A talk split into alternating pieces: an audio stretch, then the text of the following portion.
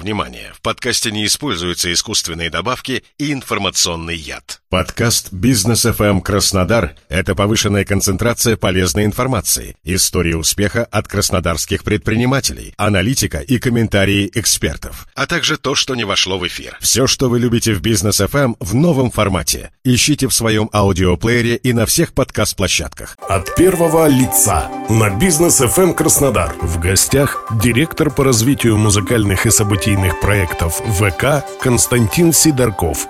В субботу 8 июля в Сириусе на Медальной площади состоится самый масштабный ВК-фест. Участниками предстоящего фестиваля станут известные российские музыканты, блогеры и медийные персоны. В студии Сулейман Алиев. И сегодня мы разговариваем с директором по развитию музыкальных и событийных проектов ВК Константином Сидорковым.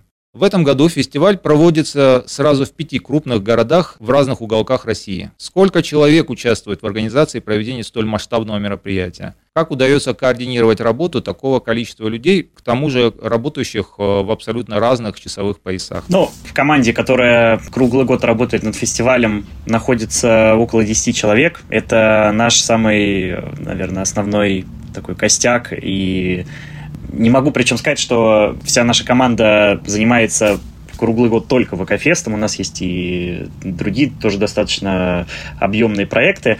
Но наша сила все-таки в небольшом количестве людей и при этом, наверное, в очень большом охвате.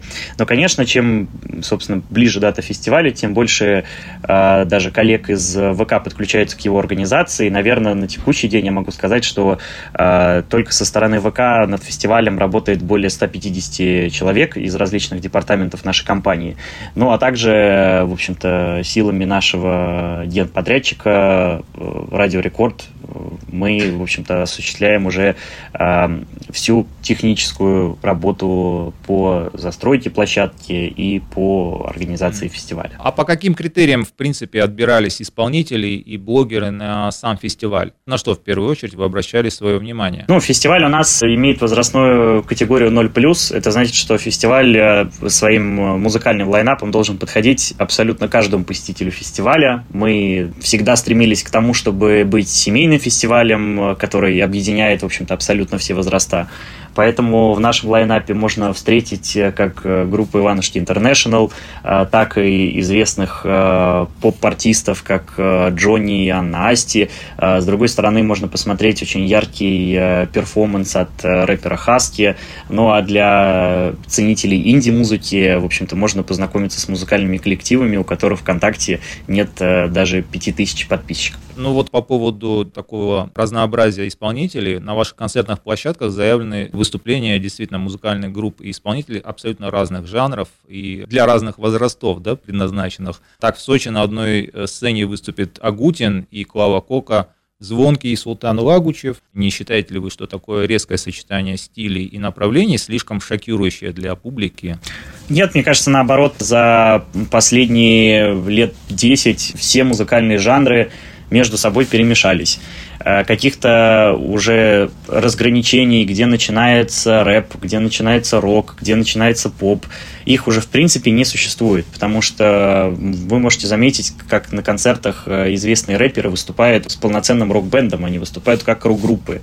Э, то же самое происходит и с поп-музыкой. В общем-то, сейчас музыка близка уже к тому, что стала чем-то одним целым, когда мы говорим о популярной музыке в первую очередь.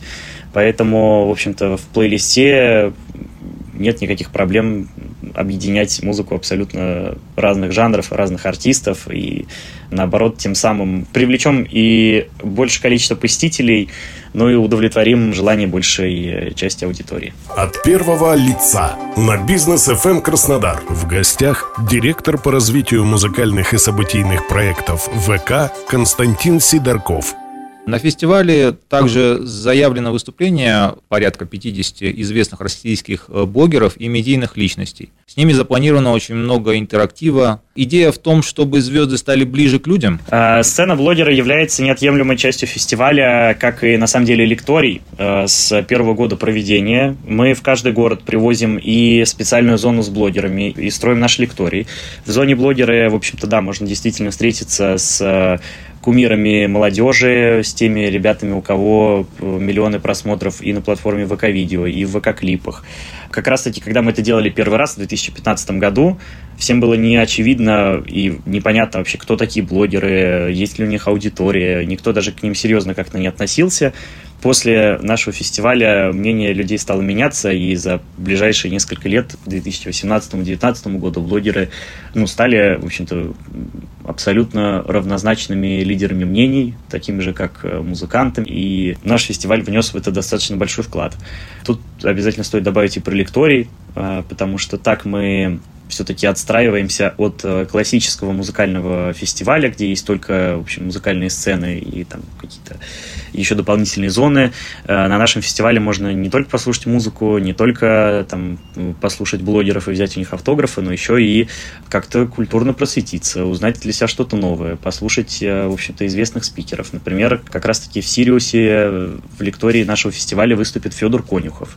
Поэтому приглашаю, в общем-то, изучать всех э, слушателей бизнеса не только развлекательную программу, но и образовательную программу фестиваля, потому что это будет э, действительно интересно. А что вы можете предложить тем, кто не попадет в ряды счастливых обладателей билетов на фестиваль? Будут ли какие-то прямые включения на ВК?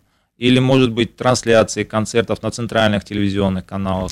15-16 а, июля, в даты проведения ВК-феста в Москве, мы проведем большую прямую трансляцию, которая будет в себя включать не только картинку из Москвы, а будет также включать в себя и самые яркие, интересные выступления наших артистов во всех городах, где был ВК-фест. Это Владивосток, Новосибирск, Санкт-Петербург и, конечно же, Сириус.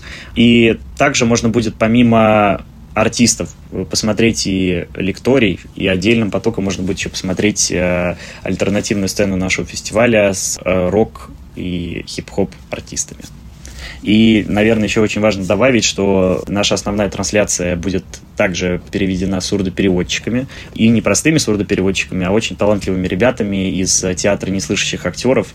Так что это будет очень интересно. В этом году на площадках фестиваля организовано свыше 200 различных интерактивных зон, начиная от научных и заканчивая спортивными. На какой из них лично вы с удовольствием бы провели большой отрезок времени? Ну, большой отрезок времени сложно провести на одной площадке. Э, даже, я уверен, людям с максимальной э, концентрацией внимания потому что активностей очень много, и невозможно даже за два дня уделить каждой площадке по 15-20 по 20 минут, потому что просто на это не хватит времени. А, конечно, в Сириусе площадка фестиваля будет чуть меньше, но при этом все равно я крайне рекомендую всем приходить заранее и ощутить на себе атмосферу фестиваля не только музыкальной составляющей праздника, а еще и действительно посмотреть на наших участников.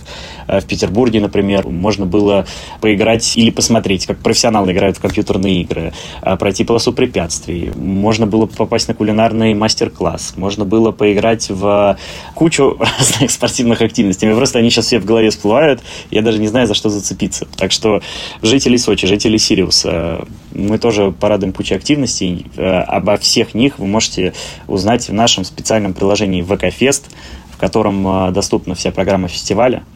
И там точно не получится ничего упустить. Среди аудитории ВК достаточно большую часть э, занимают дети, подростки. Есть ли в планах организовать отдельный ВК-фест именно для этой аудитории? Или же они вполне комфортно себя ощущают на существующих площадках? Я считаю, что не стоит в таком контексте точно размывать бренд фестиваля.